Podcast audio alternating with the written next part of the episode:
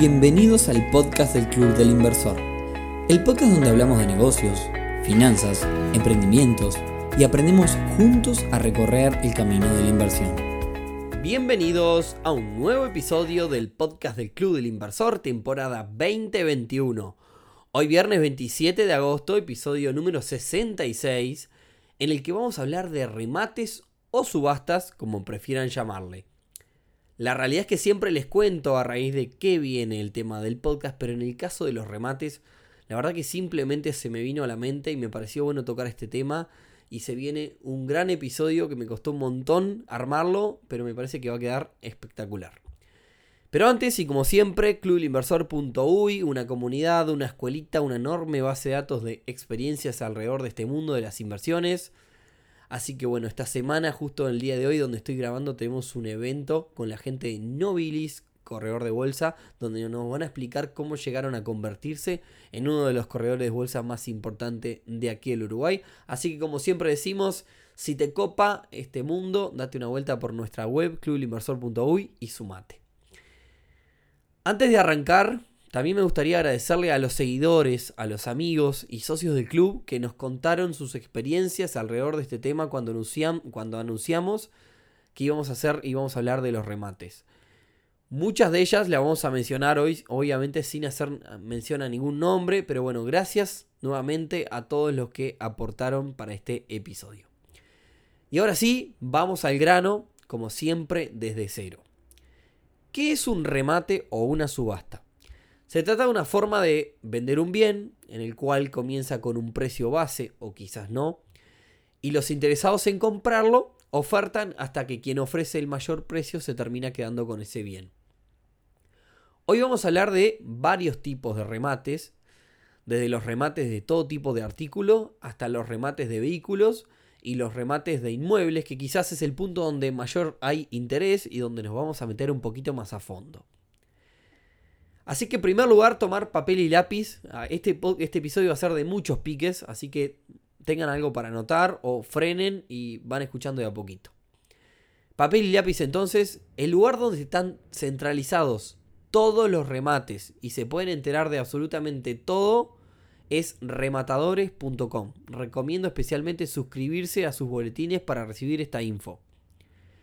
Otro lugar que encontré este, un poco explorando, que tiene un podcast incluso, una web e incluso un canal de YouTube donde muestran todo, se llama rematesenuruguay.com o está bajo el mismo nombre en las redes. Así que antes que nos pregunten, rematadores.com y rematesenuruguay.com. Que por si acaso no auspician este episodio del podcast. Empecemos entonces por los remates de artículos en general. ¿Qué casos podemos encontrar? Bueno, Casos de subastas que reciben artículos que la gente desea vender y los rematan. Empresas, por ejemplo, que quiebran y liquidan el stock que les queda mediante un remate.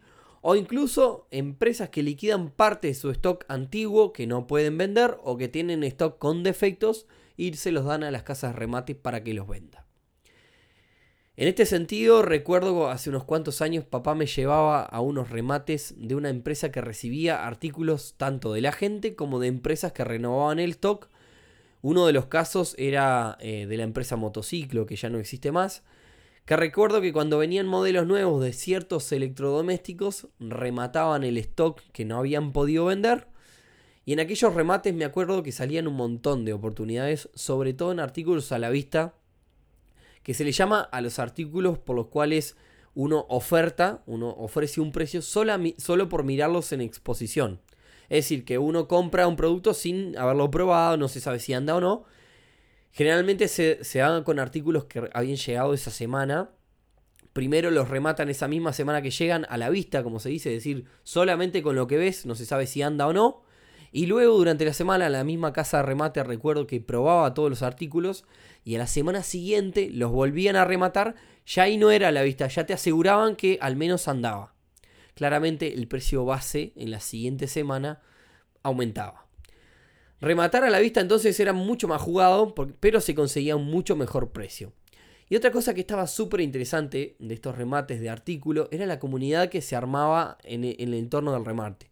Recuerdo que estos remates eran todos los miércoles y luego de ir dos o tres veces ya te das cuenta que los que iban siempre eran los mismos, generalmente eran revendedores de artículos, entre los cuales nos pasábamos un montón de información diferente y a veces, muchas veces se acordaba, yo que sé, por ejemplo, si había un lote de tres ventiladores y habían tres interesados en comprar uno cada uno, solamente uno ofertaba y levantaba la mano y los demás compartían el mismo precio este, a que había comprado ese, e, esa persona.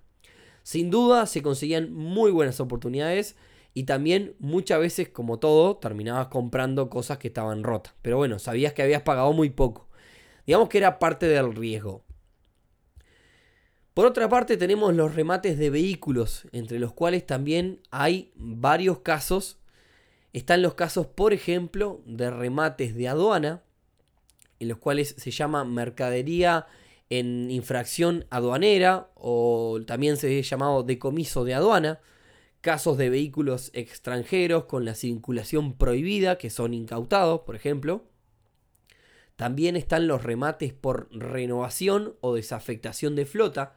Ejemplo, el Ministerio X renueva sus autos o los desafecta de su flota y remata todo junto. Están también los vehículos que son incautados al narcotráfico y de la delincuencia en general.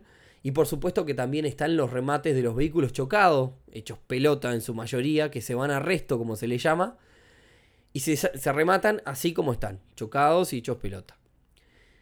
Vamos a ver que para todos estos casos la ley es la misma. Hay que ir a muchos y tener muy claro el precio de mercado de cada vehículo para evitar dejarse llevar por la gente que va y termina pagando los vehículos a precio de mercado. El remate como ley es una oportunidad para comprar barato. Ahora, si nos pasamos de lo barato ya no es negocio y lo mejor es levantarnos e irnos. Aunque vayamos a decenas de remates y terminemos con las manos vacías en todos.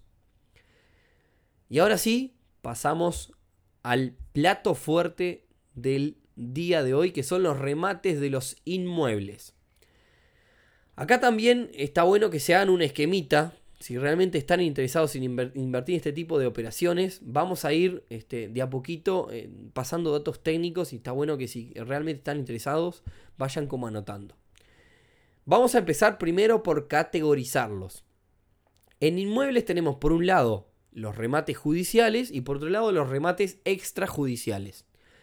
Los judiciales son aquellos donde participa un juez y el trámite transcurre en un juzgado. Es decir, estamos ante un problema legal.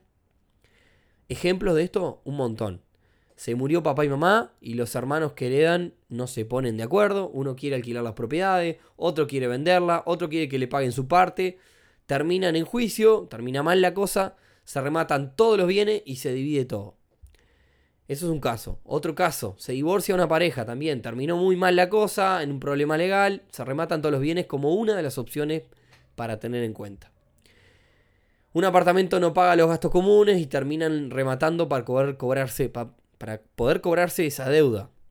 O también el típico caso es de una persona que compra una propiedad con un préstamo hipotecario, es decir, pone una parte y el resto va, se va pagando un préstamo y la garantía mismo es, es la propiedad que compra, deja de pagar el préstamo, se empieza a trazar y llega un momento que no paga más las cuotas, entonces como la garantía es ese apartamento o casa, se ejecuta esa garantía y se va a remate. Así que como verán los casos pueden ser de todo tipo, en el caso de los judiciales siempre con algún tema legal de por medio. Bien, si remato una casa en 100 mil dólares por ejemplo, ¿qué otros gastos tengo?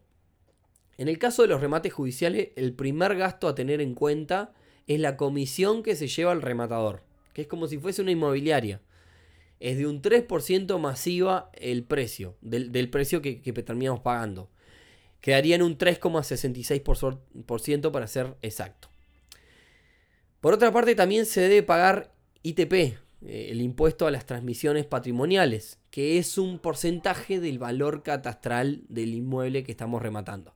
Acá voy a hacer un paréntesis. El valor catastral es el valor que tiene el inmueble para la Dirección Nacional de Catastro aquí en Uruguay.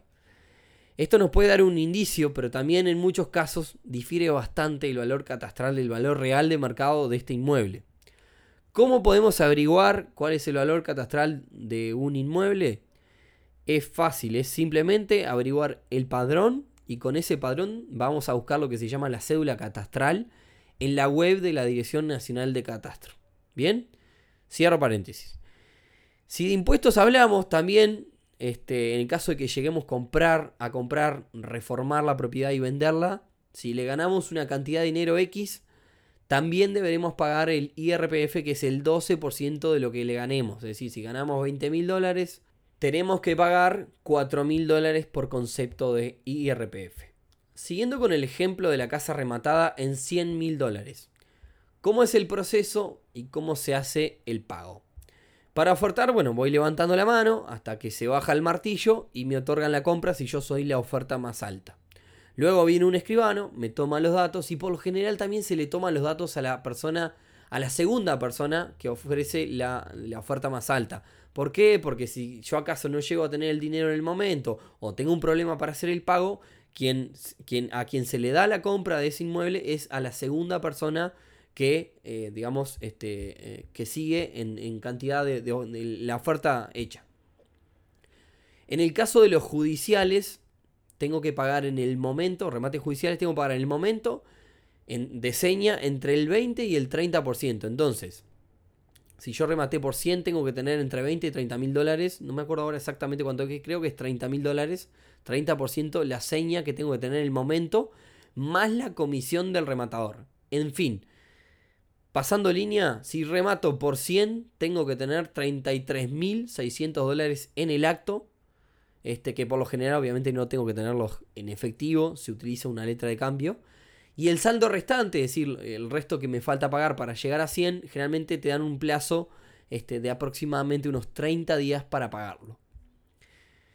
Siguiendo con los judiciales, luego de rematado el bien comienza a avanzar con el proceso en los juzgados. recordemos que, como les comenté, hay un conflicto legal atrás de, de, esta propiedad. Y por este motivo puede llevar muchísimo tiempo desde que remato efectivamente la propiedad hasta que me dan la llave para ingresar. Ahora luego al final les voy a contar algunos casos muy interesantes.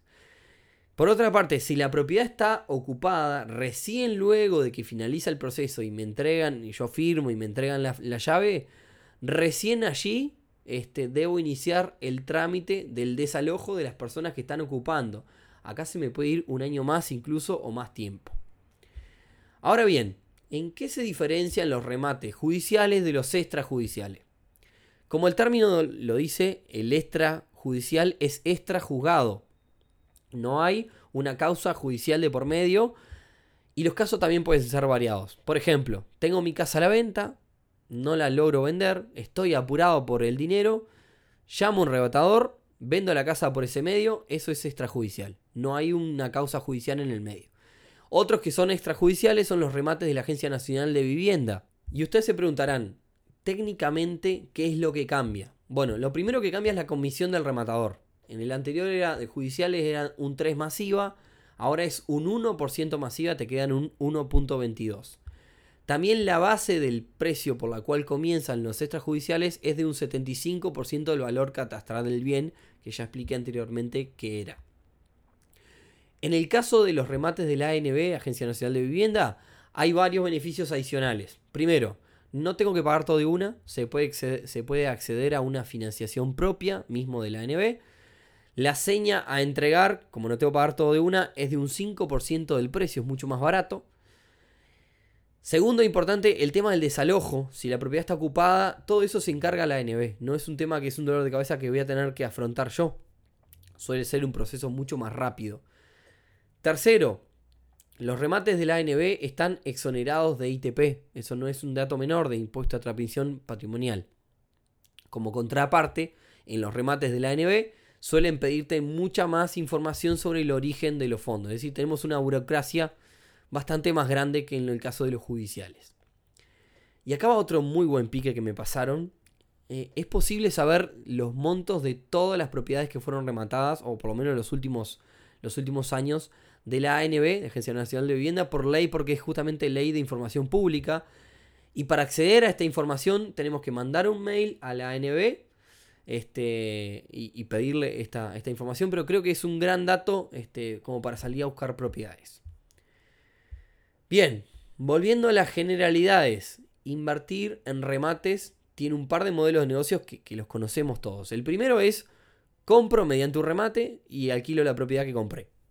El segundo es compro barato y revendo así como está, así como lo compré.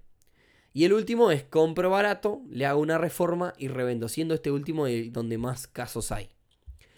La clave siempre es la misma, comprar muy barato como lo dije en el caso de los vehículos. Y vamos con una serie de cosas que debemos saber para que nos vaya bien en este negocio. Primero que nada, en el 95% de los remates compramos sin haber visto la propiedad, más allá del, del frente. En el mejor de los casos tenemos alguna foto. Ustedes se preguntarán por qué. Y bueno, hay que ponernos a pensar que si a mí, por ejemplo, me van a rematar la casa y me voy a quedar sin un lugar para vivir, la verdad que no voy a estar de ánimos para permitir a que vengan a mirarme este, personas que posiblemente vayan a ofertar en, un eventual remate. Entonces, bueno, se da esta situación de que es muy difícil encontrar alguna info o ver alguna, alguna foto. En algunos casos pasan alguna foto este mismo eh, del interior y en esos casos es mejor. Segundo, suele ser bastante menos arriesgado, esto me lo pasaron algunos que se dedican a esto, comprar apartamentos que casa. ¿Por qué? Porque al no saber el estado en que se encuentra cada propiedad, en un apartamento puede ser que, bueno, si está destruido hay que hacerle baño y cocina, pero si el edificio en general está bien, puede que probablemente no haya que hacer tanto trabajo en lo que tiene que ver con humedades y demás. Entonces en las casas nos podemos encontrar con mayores sorpresas, si hay, que, hay humedad hay que hacer toda la azotea y demás, eh, cosas así. Tercero, además de comprar muy barato, la otra clave que podemos controlar es tener la información. ¿A qué me refiero? Investigar, preguntarle a los vecinos, averiguar sobre las deudas, ir a rematar con info, que uno tiene, que el resto de las personas que van a rematar no tiene, es sin duda una gran diferencia porque podemos ofertar quizás más alto porque tenemos un dato que los otros no tienen. Quizás sabemos que el apartamento está divino y los demás no lo saben. Cuarto punto, la otra clave que no podemos controlar es el tiempo. Quizá compramos un apartamento en 100 y lo vendimos en 120. Ahí hicimos una rentabilidad de un 20%. Ahora, si hacernos del apartamento y venderlo nos llevó dos años, esa rentabilidad pasa de 20% a un 10% anual y ya no es tanto negocio.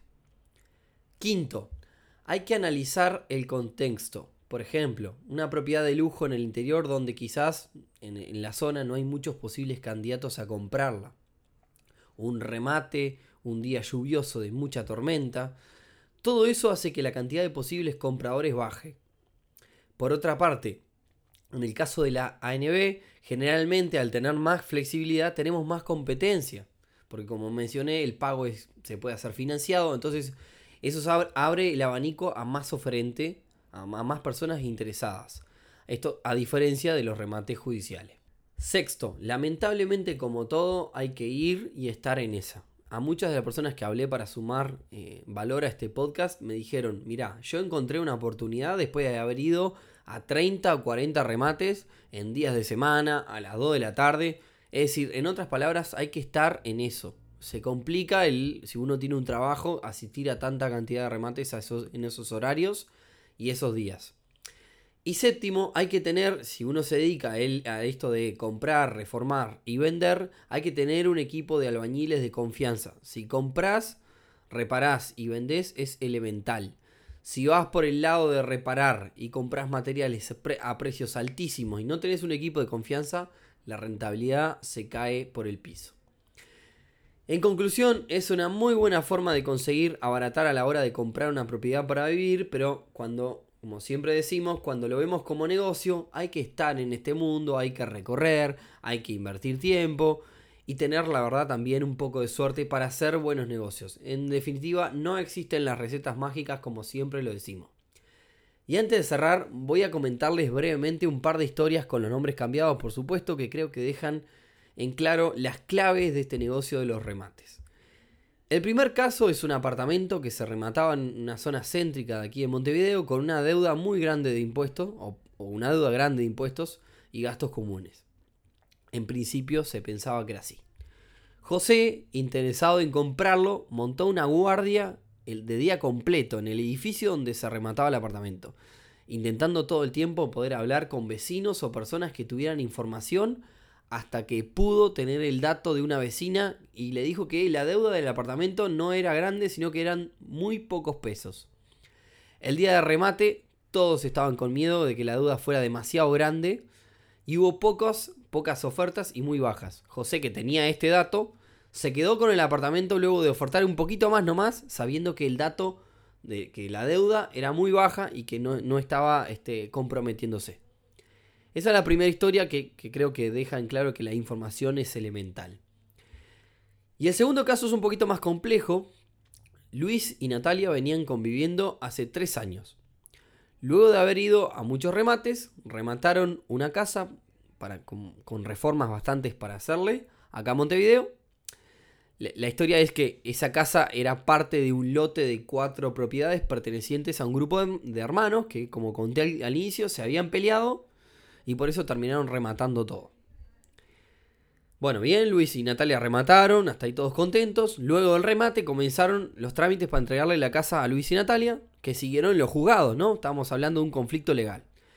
En el medio pasaron fedias judiciales, paros, avances muy lentos del expediente, como todo, digamos, lo, burocrático. La cuestión es que se fue un año entero y Luis y Natalia no tenían su casa. Cuando todo parecía medio como estar pronto para entregarles y firmar, hubo cambio de actuaria y jueza. Y la realidad es que todo comenzaba de nuevo. Hasta ese entonces Luis y Natalia ya no alquilaban más, no vivían más juntos, cada uno vivía en la casa de sus padres y empezaron a tener problemas de pareja justamente porque era una pareja que venía ya de convivir mucho tiempo. Entonces necesitaban por un tema urgente de pareja volver a convivir. la, realidad es que lo que decidieron Luis y Natalia fue, más allá de los problemas legales que esto le pudiera causar, romper la cerradura de la casa que, que habían adquirido y ocupar la propia casa antes de terminar el trámite. Al final del todo, el trámite terminó saliendo un año más tarde después de ese evento en total el proceso demoró dos años. Y eso que no estaba ocupada. Si hubiese estado ocupada recién ahí, después de esos dos años, cuando le entregaron y firmaron, recién ahí podían haber iniciado el trámite de desalojo. Así que creo que, eh, nada, este, la historia esta creo que también les deja una visión bastante completa de cómo son los temas y que no todo es tan fácil. Se me fue bastante largo este episodio, pero creo que aportó un montón de valor. Este, la verdad que hablé con un montón de personas para, para este, ponerme al día en estos temas. Y nada, me gustó muchísimo hacerlo. Así que si a ustedes les pareció interesante, compártanlo también. Agréguenos a sus bibliotecas en Spotify. Comenten en iTunes, que nos ayuda muchísimo. Este, y está muy bueno para uno poder leer alguna devolución. Así que nada, este, espero que les haya parecido interesante. Y nos vemos el próximo viernes en un nuevo episodio del podcast del Club Inversor. Chau, chau.